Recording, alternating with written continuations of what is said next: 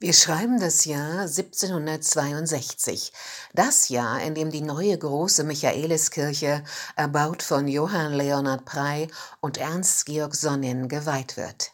1750 war unser Michel, wie wir Hamburger ihn liebevoll nennen, nach einem Blitzeinschlag abgebrannt. Nun erstrahlt Hamburgs wichtigstes Wahrzeichen in neuer Schönheit.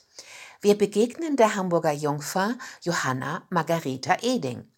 Johanna ist wohltätig und hat ein großes Herz.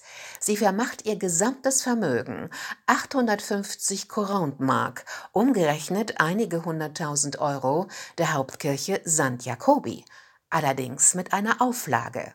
Von den Zinsen sollen jedes Jahr Unterkleider für arme Frauen gekauft werden, und zwar solange die Sonne scheint und der Wind weht. Das Vermögen ist längst verbraucht und auch Zinsen gibt es keine mehr. Doch das Testament gilt weiter. Verwaltet wird es von der eigens bestellten Stiftung Johanna Margareta Eding Testament.